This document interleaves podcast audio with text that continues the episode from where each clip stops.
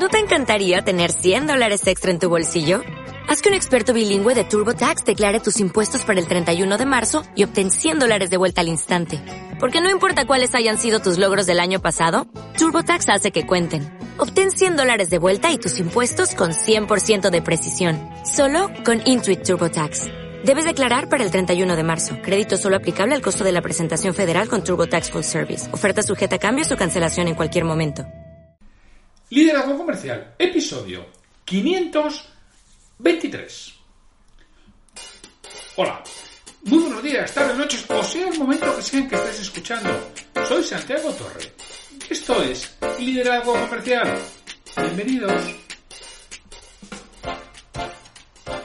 Ya sabes que este es el podcast, con episodios diarios, de lunes a viernes, pensado para que responsables comerciales y dueños de negocio desarrollen seis verbos que empiezan por la letra P para pensar, planificar, priorizar, programar y producir. Parar y ponerse en modo reflexión para pensar qué es lo que puedes hacer diferente para conseguir resultados distintos a los que haces ahora. Entonces tendrás que planificar acciones. Pues claro, solo con pensar no vale de nada. Tienes que hacer acciones. Y esas acciones no las puedes hacer todas a la vez. Tienes que priorizar qué vas a llevar a cabo primero y qué vas a llevar a cabo después. Luego habrá que programar. Programar es poner en el calendario, en este día, en esta hora, en esta fecha, para acabar produciendo, poniendo en marcha lo planificado.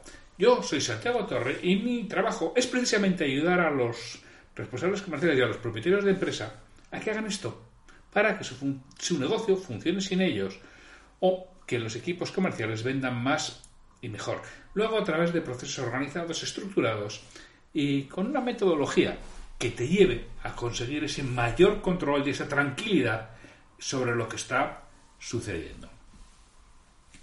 Asimismo, soy el director del canal liderarivender.com en el que, oye, por unos pocos euros al mes puedes tener formación e información de muchísima calidad. En estos momentos ya son cerca de 60 piezas de material las, las que tienes para formarte sobre el mundo de las ventas y sobre el mundo del liderazgo.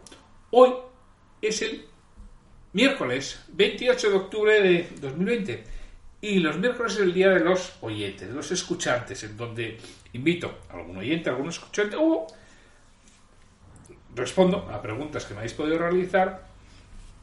Y hoy, vamos a entrevistar a una persona que suele escuchar este podcast, que es Andrés Sánchez. Andrés Sánchez es un experto en innovación y creo que es importantísimo este aspecto, este tema, en las circunstancias actuales en las que nos tendremos que, no sé si reinventar, pero luego tendremos que innovar. Creo que es muy interesante que escuches a Andrés y lo que nos tiene que contar sobre innovación. Así que, sin mucho más, te dejo con la entrevista con Andrés. Hola, muy buenos días. Andrés, que ahí, si no me equivoco, en, en Costa Rica, es donde nos hablas, estábamos por la mañana, ¿verdad? Buenos días, sí, correcto, Santiago, nueve de la mañana acá, en este lado del mundo. Bueno, aquí estamos ya a, la, a las cuatro de la tarde, que estamos en el otro lado del mundo. Hoy un auténtico placer y muchísimas gracias por aceptar la invitación para charlar conmigo y que lo pueden escuchar los oyentes del podcast. Muchísimas gracias, Santiago. Igualmente, eh, para mí siempre es un gusto eh, poder hablar sobre temas que me apasionan, sobre temas de innovación que en realidad en este momento, pues, están dando a la luz todos los cambios literalmente de paradigmas que se están dando en eh, el comercio, en los negocios, en todas las transacciones físicas que ya más bien pasan a ser digitales. Entonces a mí siempre me encanta estar hablando de estos temas y es un tema que a mí me apasiona mucho. Sí, sí, y es un tema que creo que lo vamos a, tener que hablar con, con calma y bueno, a ver si no vemos un poquito de luz, ¿no? En el momento que estamos. Cuéntanos, ¿quién es Andrés Sánchez? Claro, eh, vamos a ver, bueno, yo he trabajado en diferentes empresas de las Fortune 500 y de las grandes consultoras como Procter Gamble y Accenture, eh, siempre con una tónica muy relacionada a la parte de tecnología, de digitalización, de innovación. Eh, tuve la oportunidad de estudiar en Inglaterra una maestría de gerencia de tecnología internacional y en este momento soy parte de la comisión acá en Costa Rica del ISO 56000 que es de gerencia de innovación. Eso es bien importante señalar, Santiago, que se publicó apenas en febrero de este año. Entonces, ya es algo que viene a buscar, como toda normativa ISO, em, que tengamos un lenguaje común en cuanto a lo que es efectivamente la gerencia de innovación. Em, para entender, y efectivamente estoy usando la palabra gerencia, ¿verdad? No es, no es un tema de simplemente el innovar o el querer innovar o ser disruptivo, sino que ya está pasando a instancias mucho más profesionalizadas. Entonces, el departamento de gerencia e innovación ya lo estamos viendo efectivamente, al igual que un departamento de proyectos, al igual que un departamento de finanzas y al igual que un departamento de ventas. ¿Por qué? Porque ya se está viendo a nivel mundial que se está dando la brecha de innovación, es decir, que todas las empresas efectivamente tienen muchísimas capacidades, tienen muchísima gente certificada en, digamos, que diferentes metodologías o, instancias en, el mercado y no saben qué es lo que ocupan de más para poder estar o para poder tener ese, ese liderazgo comercial. Em, a raíz de todo esto, entonces, em, hace unos años me di la tarea de, fundar y de ser el gerente de marca de una plataforma digital para efectivamente la gerencia e innovación, es decir, y, cayó muy bien en este momento de la pandemia el que podamos tener esas herramientas Em, digitales, que es una plataforma que se llama Box Idea, que eso es con mucho gusto los invito a que la visiten.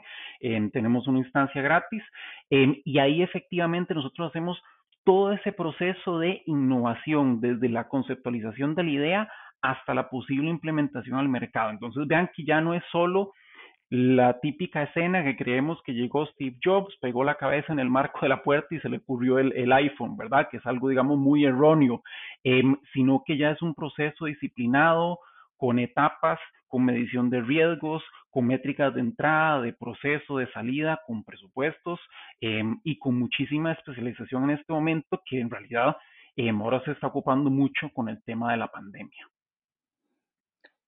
¿Nos puedes, Andrés, contar un poquito más sobre qué es la, innovación, sobre todo a los legos en la materia, ¿no? los que no conocemos excesivamente sobre todo este tipo de procesos que a mí me parecen absolutamente fundamentales, como bien dices, en la, en la pandemia hoy en día, porque tenemos que ir, más que evolucionando, tenemos que, revolucionarnos, ¿no? Y, y creo que toda esta parte de innovar es algo absolutamente esencial. Tenemos que aprender a hacer cosas diferentes de las que hacíamos antes de marzo del 2018.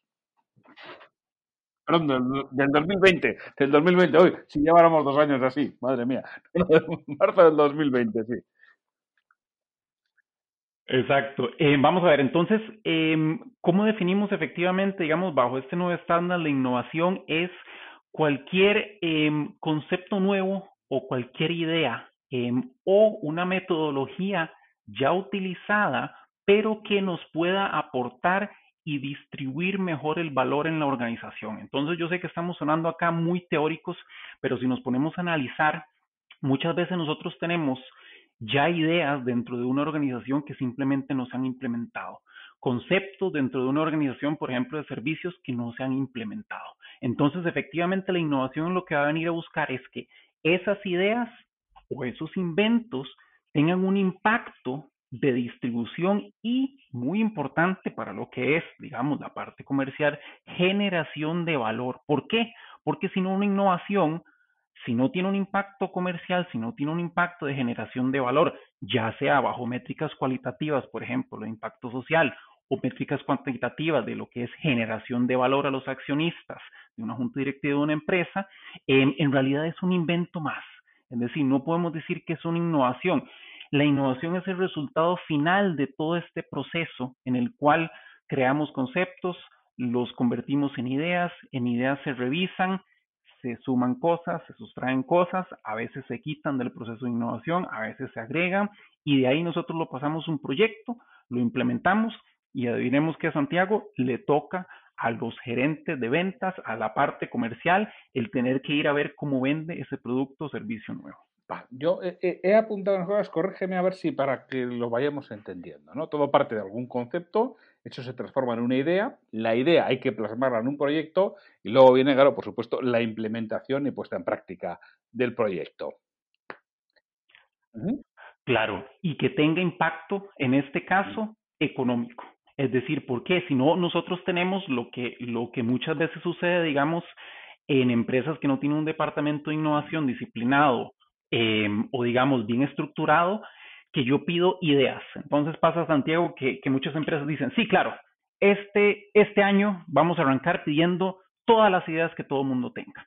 Entonces llegan muy buenas ideas, llegan ideas mediocres y llegan ocurrencias o inventos, ¿verdad? Cosas que en realidad no nos sirven, que muchas veces es que alguien vio oyó por algún lado, leyó un artículo y no tiene aplicación para nuestro contexto en este momento. Entonces, efectivamente, la innovación, uno, es el resultado de un proceso, es decir, es el resultado del que nosotros pensemos en esos conceptos nuevos, hagamos todos los ejercicios de creatividad y muy importante, Santiago, eso, em, la innovación no necesariamente es solo creatividad. Como hablamos en un momento, puede ser que sea un proceso o un producto que ya hayamos tenido, pero en un contexto nuevo. Entonces muchas veces nosotros tenemos que pensar en eso. Ya yo tengo servicios o productos que están en cierto contexto, puedo cambiarlos, por ejemplo, con el cambio de estar en nuestras oficinas a tener que estar trabajando de manera remota, hay muchos servicios que entraron con muchísima más fuerza, que tal vez en algún momento no lo, no lo eran, pero en este momento sí son importantísimos y prioritarios para nosotros, como lo es, por ejemplo, la comunicación remota. Entonces, el resultado es ese, de la innovación tiene que ser el resultado en el que nosotros ya sea que generemos valor o redistribuyamos valor en nuestra organización. Em, vamos a ver, un, un, tema muy interesante y, y son, digamos, consultas que a mí a veces me hacen es cómo efectivamente empiezo yo a innovar. Es decir, em, ¿y por qué es importante para mí innovar? Entonces podemos pensar un poquito en la historia, ¿verdad? En 1975, Kodak, ¿verdad? Y es uno de los ejemplos más emblemáticos, em, tiene la tecnología, tiene la patente para la cámara digital. ¿Qué pasa? Que los grandes directivos em, no le hicieron caso a la patente, no le hicieron caso a ese laboratorio, a esa propuesta que se tenía una idea, y pues por supuesto no la desarrollaron y el resto de la historia ya lo sabemos en que ellos quebraron, ¿verdad?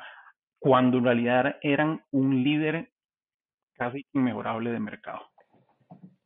Bueno, hay indudablemente el caso de es muy, muy emblemático, pero también es muy difícil ir contra tu propio mercado. ¿no? Yo hace unos años oí una entrevista que le hacían algún directivo del Grupo Planeta. El Grupo Planeta es una editorial muy importante en España, probablemente la más importante que hay en España y no recuerdo qué directivo era, pero le hacían la pregunta, oiga, ¿no les va a poder pasar como a Kodak?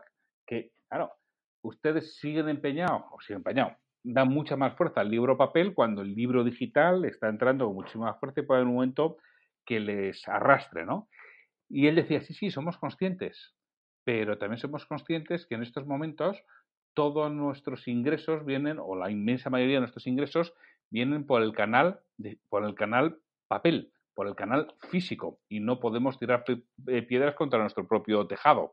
Y es posible que, nos hundamos, pero no podemos desarrollar el canal digital de forma exponencial o hacer una gran inversión porque entonces nos cargamos el canal físico con lo que implica de la distribución y además del punto de venta final que es el que está, eh, del que está viviendo. ¿no?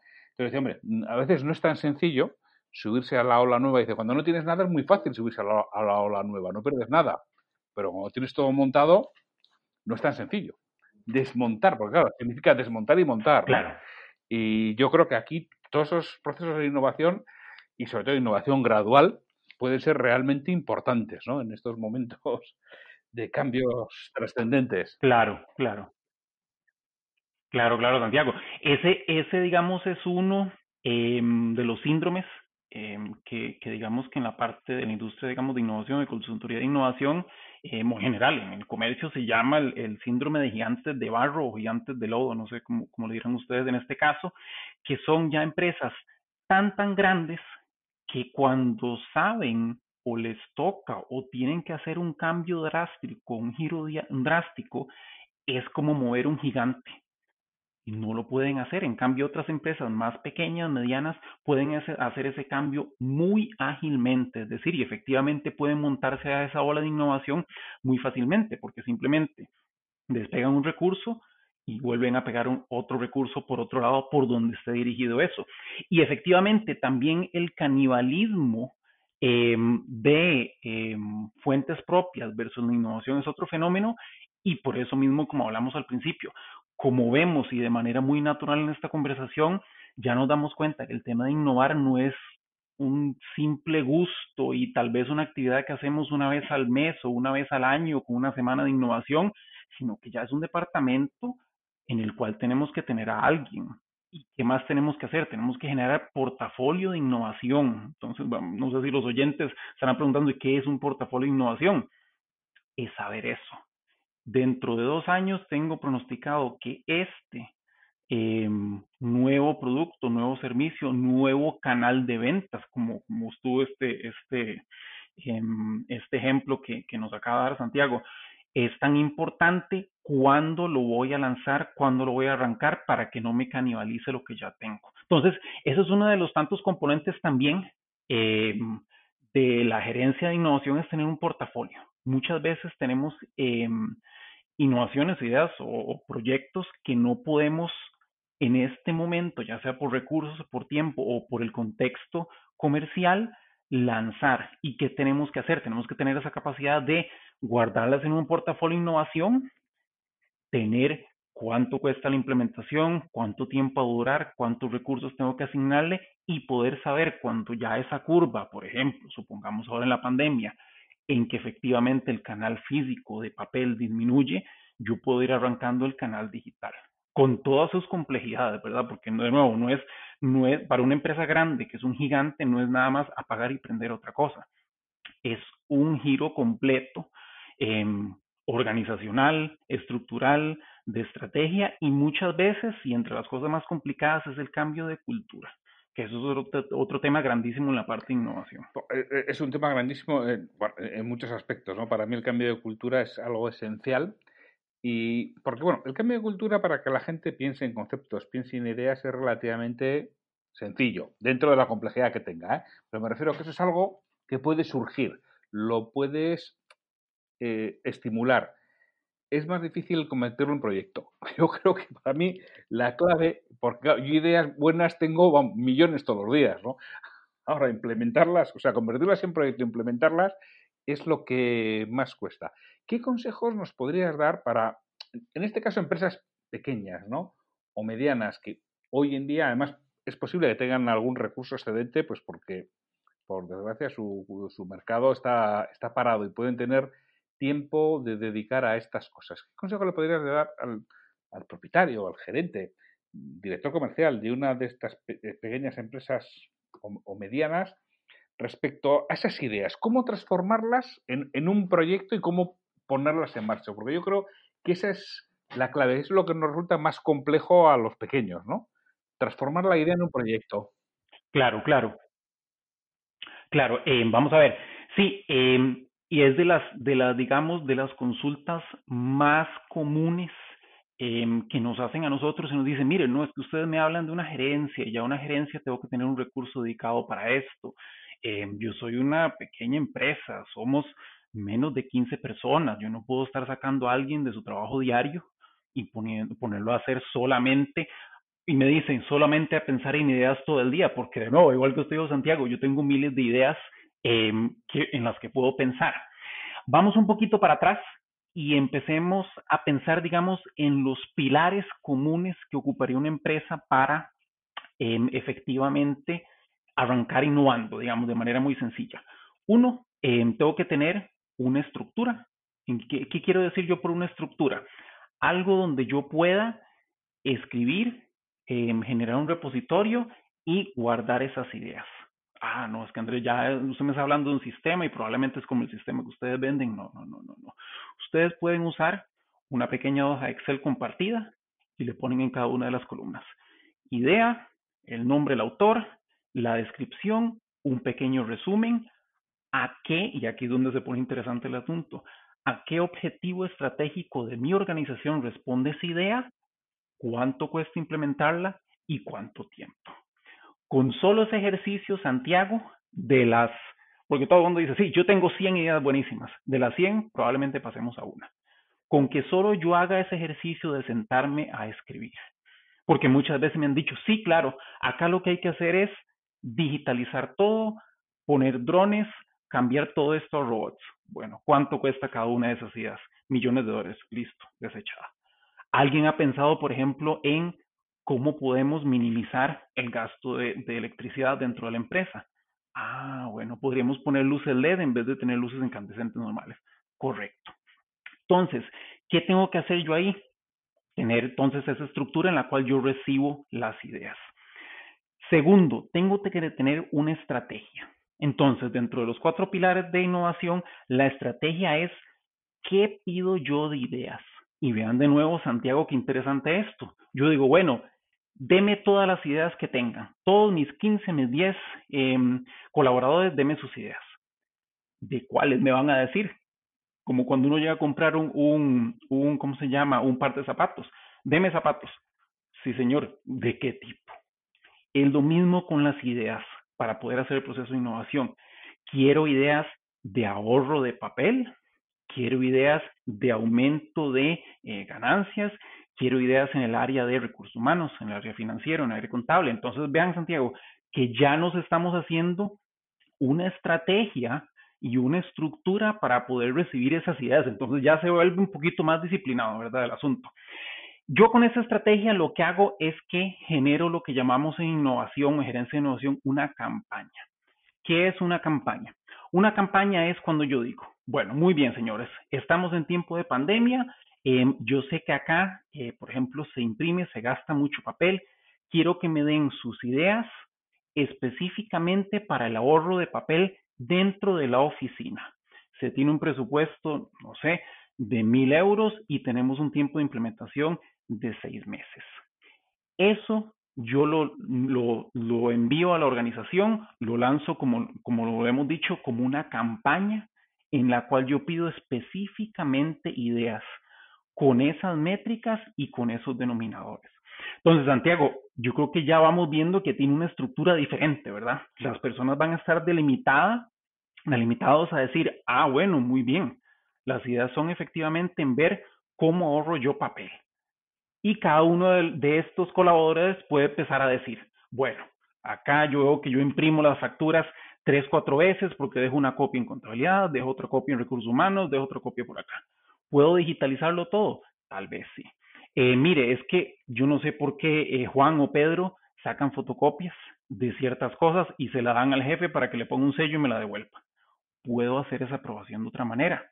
Entonces vean que esa es la segunda parte en la cual yo tengo una estrategia y pido específicamente cómo voy a, o sea, cuáles ideas quiero y de qué área y de qué ámbito quiero, ¿verdad? De nuevo, volvemos al tema. Estoy pidiendo todos esos en una hoja de Excel, en una hoja de cálculo en cual todo el mundo puede meter las ideas. Ahora sí, entonces tengo una estructura, tengo una estrategia. Ahora sí, ocupo un proceso. Entonces, ¿qué es un proceso? ¿Qué es un proceso de innovación? Ah, es cuando yo he visto que se reúnen en, un, en una sala y ponen em, carteles y dibujan. No necesariamente. En este caso es, yo veo todas las ideas de mis 15 colaboradores en la hoja de Excel, pido comentarios constructivos a cada uno y hago una sesión de votación para cada uno de estos. Es decir, ¿cuál idea les parece mejor? ¿Cuál idea no les parece tan buena? se ajusta el presupuesto, se ajusta el tiempo. Y muy importante, Santiago, como todo, lo que no se mide no se puede mejorar. Yo tengo que dar ventanas de tiempo. El 70% de las campañas que recogen mejores ideas son las que tienen una ventana de tiempo fija. Como todo, si nosotros no nos dan un límite, o nunca lo hago o no me interesa. Entonces yo digo, bueno, semana uno, recolecto mis ideas. El viernes de esa semana cerró esa etapa de recolección. Semana dos, hago la votación, la revisión y la crítica constructiva de las ideas de cada uno de mis compañeros. Sigo haciéndolo en mi pequeña hoja de cálculo. Semana 3, selecciono las 3, 2 o la, la mejor idea que yo vea de ahí. De ahí ya yo he hecho una estrategia, he hecho la estructura de innovación y he tenido un proceso muy sencillo. ¿Qué es lo que generé ahí? Ahí generé cultura de innovación. Todo el mundo va a querer a partir de eso ver qué, quién ganó, por qué ganó. ¿Qué, ¿Y quién entra acá? Que es de las partes más interesantes o de departamentos más eh, clave acá y que muchas veces yo he estado en reuniones ante una consultoría no están presentes son los compañeros de recursos humanos. Y ellos siempre me dicen, pero ¿por qué tengo que estar yo si es de innovación? Eso no le toca al de tecnología. Para nada. Yo más bien ocupo que la persona de recursos humanos pueda generar toda una estrategia de reconocimiento, de recompensas, de visibilidad, de cultura de aceptación de ideas y de cultura de crítica constructiva. Entonces, yo muchas veces en estas consultorías más bien me acompaño de la persona de recursos humanos. Sea una empresa pequeña, quien, quien tenga sobrecargo ese, ese puesto es muy importante. Juan Pedro dieron las mejores ideas por estas y estas razones. Aplaudimos esta iniciativa. Un mes después tenemos un ahorro de eh, 10 mil euros gracias a estas ideas que nos van a costar 700 euros implementar y que lo vamos a hacer en cuatro meses. Entonces, Santiago, como vemos, eh, pequeñas empresas pueden hacer este proceso, le pueden dedicar media hora a la semana con esta estructura que hemos hablado, con una hoja de cálculo muy sencilla, con un correo electrónico, y yo arranco con este tipo de proceso y se lo aseguro porque lo he visto mil veces, las personas van a querer que se siga ese proceso, que se les siga oyendo, que se implemente ese proyecto, que los directivos sigan con ese tipo de iniciativas. Entonces, sí, efectivamente, em, desde pequeños hasta grandes pueden hacer este proceso y más bien las pequeñas son las que tienen las mayores ventajas en cuanto a poder implementar rápidamente, hacer cambios de, digamos, de paradigmas dentro de la organización y poder tener, en, digamos, estas ideas implementadas y generen ganancias o ahorros. Estoy totalmente de acuerdo. me parece fundamental ¿eh? en las pequeñas y medianas empresas crear esta cultura y sobre todo llevar a cabo los proyectos, son los que salgan internamente de la organización, hay que llevarlos a cabo para fomentar y estimular e incentivar el que aparezcan nuevos. Hay que delimitarlo, porque si no a cada uno se nos pueden ocurrir ideas muy perentorias, pero como bien nos dices tú, oye, si los limitamos, es decir, ¿cómo podríamos conseguir la introducción de nuevos productos? Estoy hablando del departamento comercial, ¿no? En este podcast, eh, eh, liderazgo comercial, pues tiene mucho que ver con las ventas, ¿no? Y, la importancia que tiene el que estemos permanentemente renovando productos y el que cada vez vayamos introduciendo productos nuevos o líneas nuevas de productos en nuestra organización. Primero, para vender a los clientes que ya tenemos, que es lo más sencillo, ya me conocen, puedo meter líneas nuevas de, producto, pero necesito un tiempo, porque esta es mi opinión, ¿eh? yo y sospecho que tú pensarás parecido. Creo que para innovar es mucho más importante el método que la creatividad. Tenemos la falsa idea de que innovar o hacer investigación es tema de creatividad. No, no, es, tema de... No es, no es, de inspiración, es de sudoración. Completamente de acuerdo. Es de trabajo permanente, de meter esta cultura en la, en la empresa, ¿no? decir, oye, que esto de poder introducir nuevos productos tiene que ser una cosa de todos, no puede ser de alguien que está metido en un despacho y no sale a la calle, tiene que salir de los que salís a la calle, de los que, de los que recibís paquetes de fuera, de la gente de almacén, de los que expedís paquetes, de, todos estos es de, donde nos pueden salir esas ideas de introducción de nuevos productos, porque si no, es muy difícil crecer.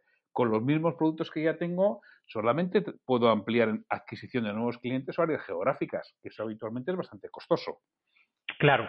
Con lo cual, toda esa parte interna de pensar y de desarrollo me parece esencial y que las pequeñas empresas, como bien dices, lo implementan muy rápido. Y muy rápido saben si hay recorrido o, lo tienen que desechar. Exacto, exacto. Eh, vamos a ver, un, cambio muy interesante, al menos em, acá en este lado del, planeta, yo lo he visto con los que llaman visitadores médicos o eh, los encargados de hacer las visitas a los médicos, a las farmacias para vender eh, medicamentos.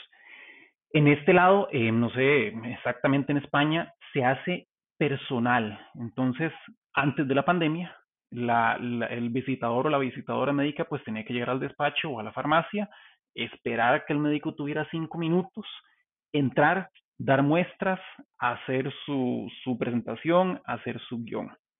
En este momento, por supuesto, por el tema de la pandemia, se ha pasado una visita digital.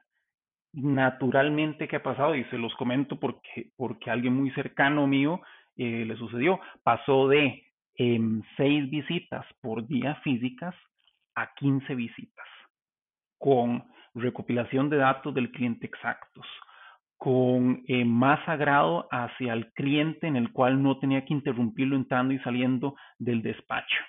Podían poner horas que no fueran, digamos, normalmente las horas de oficina. Entonces, efectivamente, em, ya que estamos en este programa de liderazgo comercial, que es para esos vendedores, veamos como naturalmente un cambio de metodología efectivamente nos va a dar de manera, digamos que exponencial, otro montón de cosas que nosotros podríamos hacer por ese cambio de una visita física a una visita digital, ¿verdad?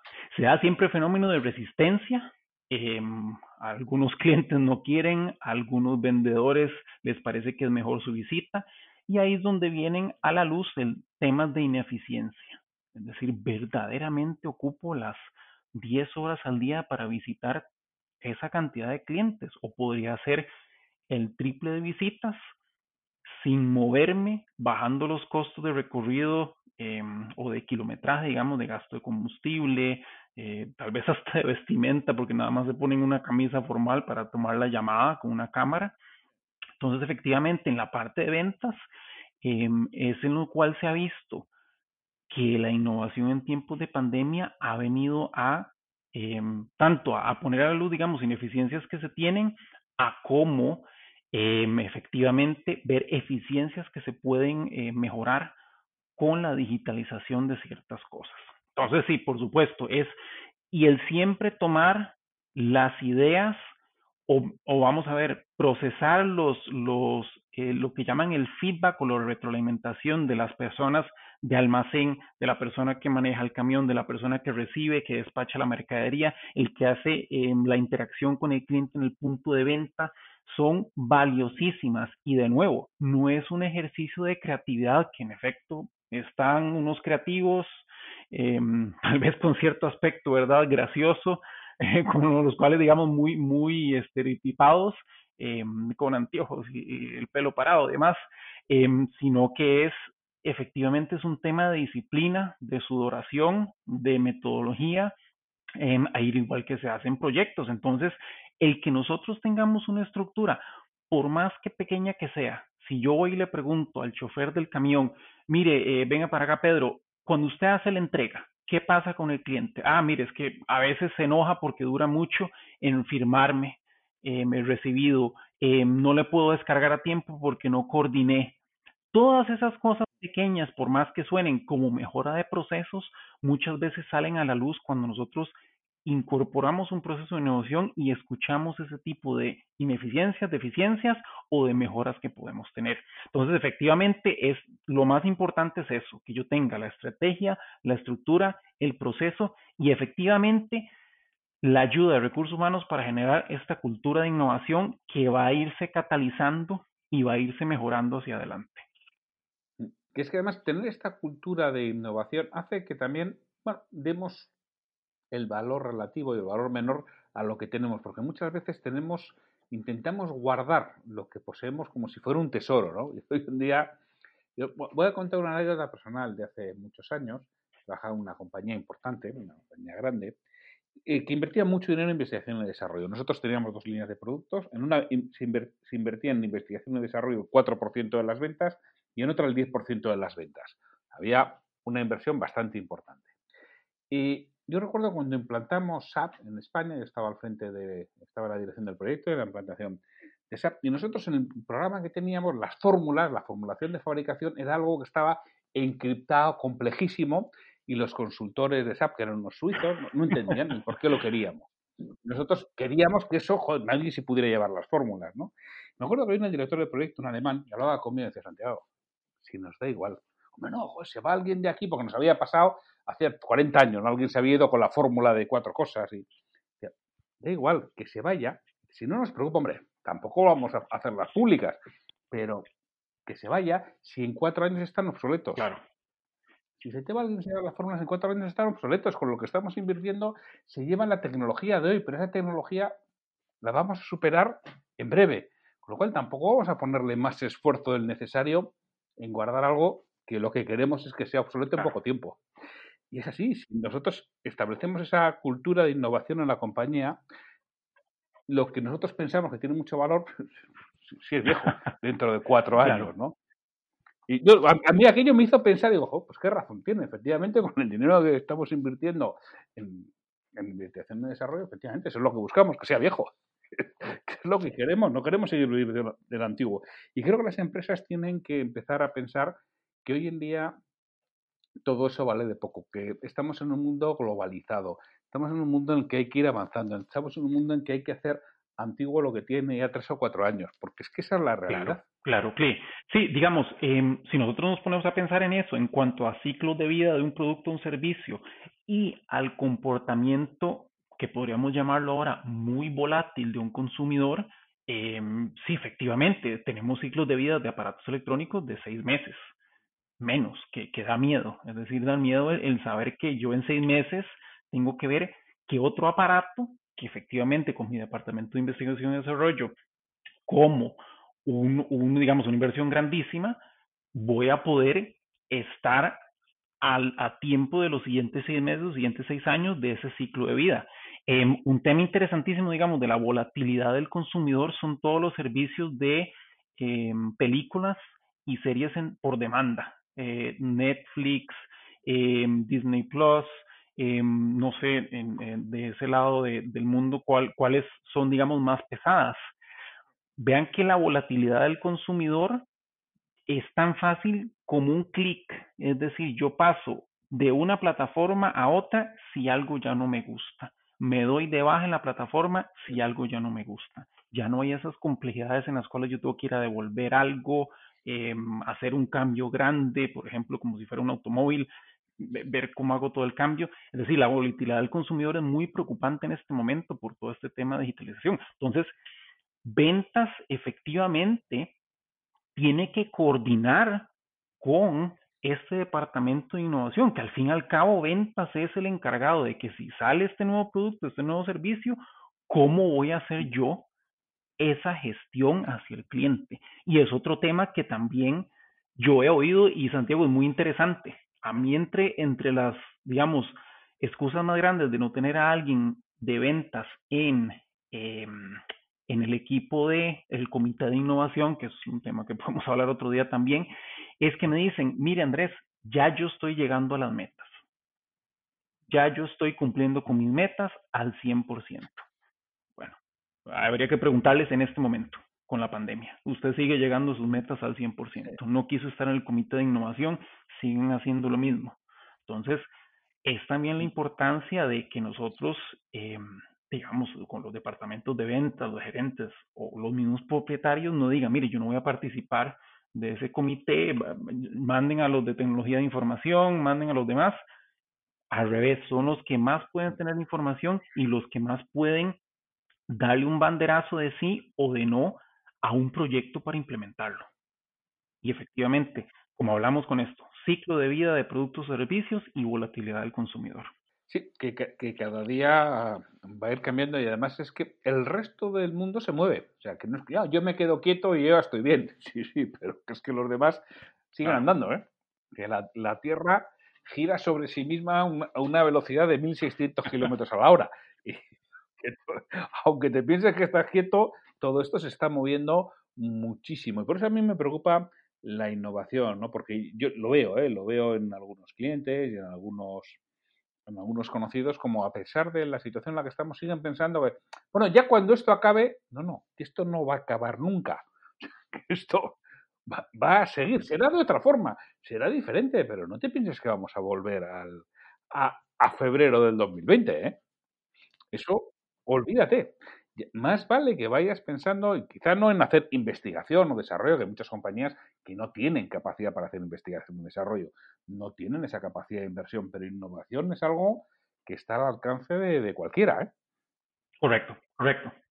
Que es solamente cuestión de ponerse eso, de tener algo de método, de, de meter esa cultura, de implicar a las personas dentro de la organización, porque claro, aquel que ha tenido la idea y su entorno lo va a defender, va a conseguir que eso salga adelante y va a querer seguir viendo y que sus ideas se tienen en cuenta y, van poco a poco, porque además en una pequeña empresa no podremos eh, meter muchas innovaciones, pero bueno, tenemos que estar permanentemente innovando en algo. Es que de otra forma nos morimos, ¿eh?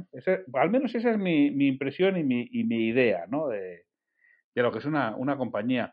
Y me alegra mucho poder estar con un especialista en estos temas de innovación para que, bueno, sobre todo concienciar a las empresas de la importancia que tiene dedicar un tiempo concreto, organizado, estructurado y tener algo de método para convertir esas ideas en proyectos, que para mí es la clave. ¿eh? Un proyecto para mí es que tenga un paso a paso y sea ejecutable, con lo cual podemos ir viendo cómo hacerlo, porque de otra forma, bueno, pues se quedará en una idea fantástica, pero, pero ahí está, sin más. Sí, exactamente. Y como, como dice el dicho, de, del infierno está lleno de buenas intenciones, ¿verdad? Entonces siempre tenemos mil ideas fantásticas, eh, son aplicables, son realizables, hay presupuesto, hay tiempo, siquiera existe la infraestructura tecnológica para implementarlas. Por ejemplo, hay un tema, digamos, muy, muy eh, notable en este momento con los vehículos eléctricos. Eh, todo el mundo está con el tema de las baterías y las baterías y el rango de las baterías. En realidad lo que ocupamos es una infraestructura en la cual yo pueda volver una batería universal y al igual que cualquier aparato electrónico con baterías en que yo pueda sacar y poner, simplemente bajo una batería recargable, vuelvo a subir la batería ya cargada y continúo. Y tengo una infraestructura en la cual yo puedo ir haciendo eso. Entonces, sí, efectivamente, en Santiago, yo siempre les digo, mire, con una conversación parecida a la que hemos tenido nosotros, vayan ustedes, arranquen ese proceso y hablamos en un mes. Y vean el efecto cultural que hace solamente el decir, mire, señores y señoras, vamos a arrancar con un proceso de innovación, queremos ideas de ustedes sobre este tema, con estas métricas, bajo este proceso, y hablamos un poquito con el Departamento de Recursos Humanos para que nos ayude con reconocimientos, con seguimiento y con exposición y críticas constructivas. Y en el momento que lo introduces, eh, las cosas empiezan a, a funcionar, ¿eh? empiezan a funcionar de una manera muy diferente porque participan las personas. Y además la creatividad es exponencial. La primera idea puede ser brillante, pero siempre hay que descartarla. Yo conozco muy poquitas veces que la primera idea sea la que sale adelante. Acaba siendo la cuarta, la quinta, la sexta. Porque la primera, por. Entre otras cosas, la primera se le ha ocurrido ya a otros 6 millones de personas aproximadamente. Correcto. Y cuando vas hacia la sexta, ya, no se les han ocurrido a tantos. claro. Ya se les han ocurrido a, a menos. Y, y de verdad que en las, en las empresas esta, esta cultura hay que introducirla. Y otra de las cosas que yo siempre digo que, por lo menos en esta parte del mundo, en España, que es lo que, lo que yo conozco y sospecho que en otros lugares será parecido, tenemos poca tendencia a dejarnos ayudar por especialistas. Pero hay especialistas que pueden ayudarte a transformar esa idea en un proyecto, que es la clave. Déjate ayudar de un especialista o de un externo en el que tú le hayas dado esa idea previamente definida con lo que has dicho de la estructura o de ideas, estrategia de qué tipo de ideas quiero, es decir, dar unas ideas bastante acotadas y a partir de ahí que sea él que tiene otra experiencia, otras vivencias, tiene, tiene herramientas, tiene conocimientos y te va a poder decir cómo se puede transformar en un proyecto. Claro. Y cuáles son los pasos, va a transformar además esos pasos con, con deadlines, con fechas de, de vencimiento. Nuestra cabeza necesita fechas de vencimiento y si no nos las ponen, no avanzamos y un externo nos puede poner fechas de vencimiento y plazos para ejecutar cada, cada paso que tenemos que dar. Y como tenemos tendencia a cumplir, los hacemos. Y de otra forma, internamente, pues, pues se deja. ¿no? Nadie es profeta en su tierra, decimos aquí en España, y esto pasa un poco lo mismo. Si no nos pone alguien de fuera habitualmente los plazos, es muy difícil que se cumplan, porque siempre tenemos una excusa para el jefe o otro compañero, es que con el lío que tengo no me ha dado tiempo que va a venir este señor y cobra. Tenlo porque si no, estamos tirando el dinero. Y al final la gente avanza. Y yo también quiero romper una lanza. Pero oye, si quieres establecer un proceso de innovación, déjate ayudar. Déjate que lo haga alguien que, realmente tenga esa metodología y ese proceso y te ayude. Y merece la pena, porque es que si no nos morimos. Claro, claro, exactamente. Y, y digamos que un mensaje muy interesante y muy importante siempre, y es algo que yo le digo a empresas a las cuales ya han tratado de hacer iniciativas aisladas de innovación. No podemos pensar en la innovación, al igual que no podemos pensar en ventas como un solo empujón, como un solo arranque de una vez. Entonces, es como que si yo le dijera al, al director de ventas, bueno, una vez al mes vamos a salir a hacer ventas, con mi guion, con mi proceso, jamás. Es un día de todos los días y como dicen muchos libros y muchos, mucho texto de ventas, nosotros somos un vendedor 24/7, más por ejemplo si somos eh, dueños de empresas, somos vendedor a toda hora. Que si yo hablo con mi mamá, que si hablo con mi hermana, que si hablo con alguien más, somos en realidad vendedores a todas horas. Em, entonces, es un proceso, es decir, eso yo tengo que pensarlo siempre en que es un proceso y si yo lo hago con actividades aisladas, efectivamente lo que va a pasar es que me voy a frustrar. Y muy de acuerdo, Santiago, en eso, en eso que se dijo anteriormente. Una idea, la primera idea, el 99% de las veces no va a funcionar. Que si hay ideas que son completamente disruptivas, que cambian el paradigma del mercado, que son un Uber, que son un Facebook, que son un Google, sí. Pero hay que ver cuántas iteraciones se tuvo que hacer sobre esa idea. Y efectivamente fue un proceso de principio a fin y continuo muchas veces. Entonces, se arrancó el proceso y se hizo simplemente un círculo y de nuevo se arrancó. Entonces, ese es, un tema muy importante y em, ustedes en ventas son, digamos, de los que están más acostumbrados a la parte de lo que es un proceso. Y yo también pongo de ejemplo mucho a los compañeros de gerencia de proyectos. Ellos saben el proceso que es de principio a fin, con etapas, con riesgos, con em, divisiones, digamos, de las actividades. Nosotros siempre tenemos que pensar bajo esa perspectiva.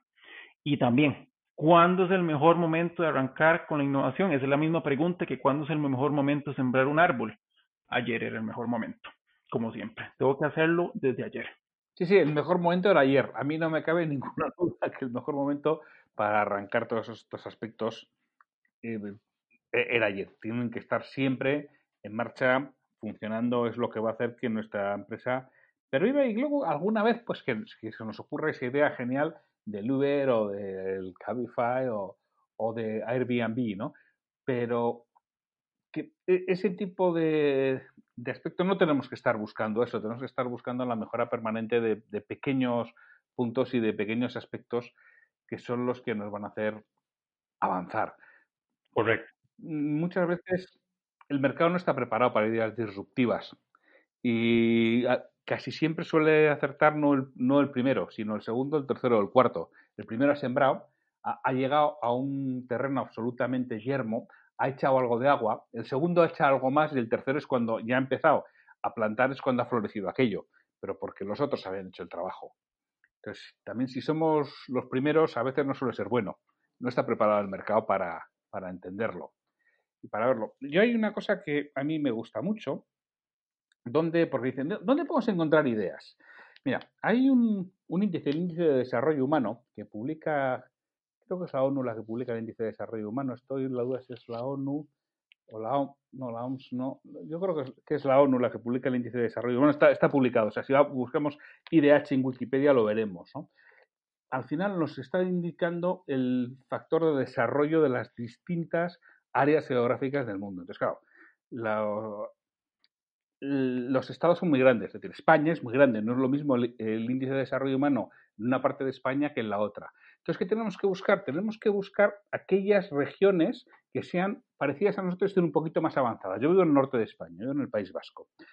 Nosotros tenemos que mirar siempre el punto de referencia de lo que es Holanda, Bélgica y Holanda, lo que es los Países Bajos, porque el índice de desarrollo humano de ellos está un poquito por encima del nuestro. ¿Eso qué significa? Que aquellas ideas que ahí están teniendo éxito, en nuestro caso lo van a tener en dos o tres años. Ahí es donde tenemos que investigar. Ahí es donde tenemos que poner el foco en la innovación. Porque si ellos les está funcionando, seguramente a nosotros nos funciona en poco tiempo, a no ser que sea absolutamente contrapuesto a la cultura. Pero si no es contrapuesto a la cultura, lo que nos va a enfocar. Entonces, una de las cosas que deben buscar las empresas es, allá en el área en la que operan, cuál es el factor de referencia de ese índice de desarrollo humano y qué están haciendo allí. Y trabajar la innovación sobre ello. Y aseguro que, que va a funcionar mucho mejor y van a tener mucho mejor desarrollo y mucho mejores resultados de esa innovación. Porque yo, yo, no creo, no soy de los que creo que, no hay que innovar, sino copiar, ¿no? Lo que hay que copiar inteligentemente. Sí. No, cualquier cosa. Sí, sí, sí, sí. Hay un adagio chino, pero bueno, ya iríamos con temas de propiedad intelectual, que, que el mejor eh, halago es cuando me copian, ¿verdad? Es decir, he hecho algo tan bueno que me están copiando. Em, pues, ¿verdad? Dejando de lado todo el tema de propiedad intelectual y demás. Es decir, podemos usar la palabra tal vez replicar, es decir, y efectivamente pensar en qué momento en el tiempo o qué momento en la infraestructura em, sociopolítica, hasta podríamos decirlo, está esa idea lista, madura para salir al mercado, ya sea al mercado, digamos, de ganancia monetaria o al mercado de ganancia social, ¿verdad? Porque muchas veces tenemos que pensar en eso, ¿verdad? Eh, pero sí, completamente de acuerdo, Santiago. Es decir, hay que, hay que medir muy bien eh, y verse con quién está alrededor, cómo estado funcionando las cosas y hacer comparativos. Efectivamente, digamos, por eso un tema como, como lo que es el ISO 56000, volviendo un poquito a lo que hablamos al puro principio de métricas, viene a buscar un lenguaje en común en el cual nosotros podamos hacer un uno a uno en cuanto a las métricas de innovación, porque es muy complicado eh, medir innovación, por ejemplo, de una gran corporación versus una pequeña startup, un pequeño emprendimiento todos los recursos de un pequeño emprendimiento van a estar enfocados en esa única innovación, que esperemos efectivamente que sea la idea número 6 para que ya vaya a ser exitosa. Una gran corporación, y bueno, eh, de la experiencia suya también, em, tiene proyectos en diferentes etapas. Si son cinco etapas, tiene 10 proyectos en la etapa 2, 10 proyectos en la etapa 4 em, y son en diferentes etapas de esos proyectos, por lo cual el medirlo en este momento, hasta que no estemos normalizados y estandarizados, es complicado. Entonces, sí, efectivamente, si nosotros podemos ir mejorando cómo medimos la innovación, podemos irnos comparando mejor y podemos ahí, con la lectura de datos, de estadísticas, de momentos, saber cuándo es mejor implementar un proyecto o no, cuándo es mejor empezar a vender un producto o un servicio. Entonces eso es importantísimo, eso, es muy valioso, eso claro que, que, se acaba de decir, por supuesto. Oye, eh, Andrés, ¿qué consejos le podrías dar a, un propietario de una empresa con 25, 30, 40 trabajadores para que empiece a funcionar de verdad con metodología la innovación en su organización si no lo está haciendo ya. Claro, claro. Em, lo que hablamos. Entonces, cuatro principios. Estructura, estrategia, proceso y cultura. Entonces, empezamos con la parte de estructura.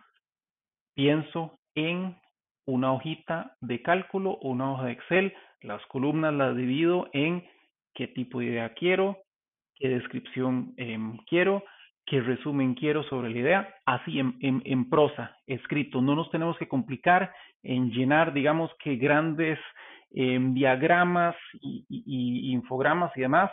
Em, ¿Cuánto tiempo duraría la implementación? A ojo de nosotros, no es que estamos necesariamente, si es un ingeniero industrial o ingeniero, pues por supuesto va a tener todas las medidas, pero si no, efectivamente, déjese ayudar, hable con un ingeniero. Mire, ingeniero, tengo esta idea ¿Cuánto duraría? Mm, dos, tres, cuatro, cinco meses. Lo ponemos. ¿Cuánto costaría? Tanto aproximadamente. Ya con eso tenemos una estructura. Estrategia. Hagamos esas campañas. No lleva más de una hora el que nosotros nos sentemos con nuestros propios directivos. Somos una empresa de 20, 25. Tenemos por lo menos unos tres directivos, unos dos directivos. Mire, señores, de acuerdo a nuestro balance scorecard de acuerdo a nuestros objetivos estratégicos de este año, ¿qué ocupamos? Ah, mire, efectivamente, yo tengo que reducir los costos de em, transporte del equipo de ventas. ¿Cómo lo puedo hacer? Muy bien. Lanzo una campaña para recolectar esas ideas. Tres, el proceso. Doy tiempo, doy ventanas de tiempo, doy una o dos semanas para recolección, una o dos semanas para la votación, para la construcción em, de críticas eh, constructivas con las demás ideas, para la comparación, para el sumar o el restarle a esa idea y doy otras dos semanas para la selección. Muy importante acá, Santiago, es igual de responsable el que aporta la idea sobre su idea a como el que la recibe. Porque muchas veces, ¿qué pasa? Los directivos reciben las ideas y se archivó. Se guardó y nunca se supo más. Y como hablamos también hace un rato, no se implementó el proyecto. Ah, bueno, muchas gracias. Vamos a guardar esa idea por acá. Cuando nosotros tenemos que efectivamente medir o dar una retroalimentación a la organización y decir, mire, la idea para mejorar los costos de ventas de Juan o de Pedro efectivamente se va a estar implementando. Me apoyo en las vías de comunicación, puede ser un simple correo en que yo voy comunicando tal proyecto con tales y tales y tales características, se va a implementar en tanto tiempo. Y de ahí, de nuevo, si tengo o si no tengo, digamos, alguien dedicado específicamente a la parte de recursos humanos con los colaboradores, trato de dar un reconocimiento y trato de hacerlo de manera continua y de manera cíclica. Entonces, cierro una campaña, ¿qué es lo que ocupamos? Siguiente campaña, ¿qué es lo que ocupamos? Siguiente campaña. Y voy haciendo el proceso durante todo el año. Entonces, efectivamente, ese sería mi consejo. Em, como lo hablamos, el armar en la campaña no dura una hora si nosotros tenemos bien claros nuestros objetivos estratégicos. Dos, el armar una, hoja de trabajo compartida. Google eh, Docs se puede hacer, Google Sheets se puede hacer, es gratis y de ahí ustedes pueden meter a todos en la organización. Ojalá sea una metodología digital, no son tan digitales, bueno, pueden hacerlo entonces en algún archivo físico, no es lo ideal, pero lo pueden hacer y ya arrancaron en ese proceso, Santiago. Es decir, ya están montados en el barco del proceso de innovación. Y al final eso acaba siendo cultural, acaba estando dentro, siempre y cuando las personas reciban feedback. Claro, si yo estoy dando ideas, ideas, ideas, ideas, y ninguna se aprueba, si ninguna se lanza, ninguna, pues al final dejo de dar, lógicamente. claro. Me, aburro, ¿no? pero bueno, si alguien da muchas ideas y ninguna se coge, igual no son tan buenas, o no son, no, no son tan aplicables. y, Exacto, exactamente. pero aquel que ha lanzado ideas y, bueno, por lo menos se tiene en consideración y dice, mira, ahora no es el momento, pero es posible que después seguirá dándolas y seguirá aportando y creo que es, es básico que todo el mundo que esté en primera línea no aporte esas ideas porque son los que, son los que ven las utilidades y las mejoras que se puede hacer efectivamente tanto de reducción de costes o de ahorro como de eh, incremento de, de ingresos o mejora de ventas que son las dos partes importantes en las que tenemos que trabajar los directivos de las empresas, ¿no? que son las dos patas del banco para poder funcionar. Andrés, pues eh, quiero agradecerte mucho todo esto que nos has aportado, todas estas ideas, el, que nos hayas hecho ver la innovación desde un punto de vista diferente y animar a todos nuestros oyentes a que implementen estos procesos de innovación en sus empresas que es muy importante. Y además que se mida, porque como índices, todo lo que no se mide no se puede mejorar. Y además, si he mejorado, será por absoluto azar. Claro. no, con mucho gusto, Santiago, un placer. Pues, pues Andrés, nos tienes aquí para lo que quieras siempre y será un placer volver a hablar contigo en un futuro si nos vuelven a surgir estas cosas de innovación. Con mucho gusto, estoy entonces a la orden para lo que quieran y de nuevo, si, si quieren saber de procesos, digamos, pequeños, sencillos, muy puntuales de cómo pueden arrancar, em, podemos hablar de esos temas, se puede repasar. ¿Dónde te pueden localizar, Andrés? Ok, perfecto. Eh, nuestra página es boxpriteidea.com. Eh, pueden, pueden ver la plataforma. Em, también después puedo darles eh, mi correo electrónico, que es igual, es hola arroba boxpriteidea.com. Em, igual estamos en LinkedIn, em, ahí nos pueden buscar como Boxprite. Em, por el anglicismo, pues por supuesto eso podemos ponerlo, porque a veces también hasta a mí se me, se me complica el, el, nombre, pero con mucho gusto también como Andrés Sánchez, eh, me pueden buscar en LinkedIn y contactarme, entonces con muchísimo gusto pueden hacerlo por cualquier de esas vías o a través de, pues por supuesto, de usted, Santiago, en caso de que quieran para algo mucho más específico. Sí, yo, lo, lo, pondré en las notas del programa, pondré las direcciones, tanto al, al, perfil de LinkedIn de, de, Andrés, en el que, por cierto, Andrés, estoy viendo que no estamos conectados. Ahora te voy a pedir. ¡Qué barbaridad! Sí, sí, fíjate, son de estas cosas que andan la mar, pues si no estamos conectados en LinkedIn, pues oye, ahora mismo lo vamos a solucionar Pondré el enlace al perfil de LinkedIn, eh, pondré el enlace a, Boxbright y pondré el correo electrónico en las notas del programa. Y si alguien pues quiere, pues que me pregunte, yo le facilito eh, los datos de contacto de Andrés para lo que, lo que sea menester y sea necesario. Pues muchísimas gracias, Andrés. A ustedes por tenerme. Adiós. Hasta luego. Espero que os haya gustado esta entrevista con Andrés y os haga, sobre todo, pensar y os den ganas de poner en vuestras organizaciones, en vuestros departamentos, estos procesos de innovación que son tan importantes, tan necesarios para seguir avanzando, porque si no nos acabaremos quedando obsoletos. Y sin mucho más, os dejo hasta mañana, jueves, en que tendremos un nuevo episodio de Liderazgo Comercial. Hasta mañana.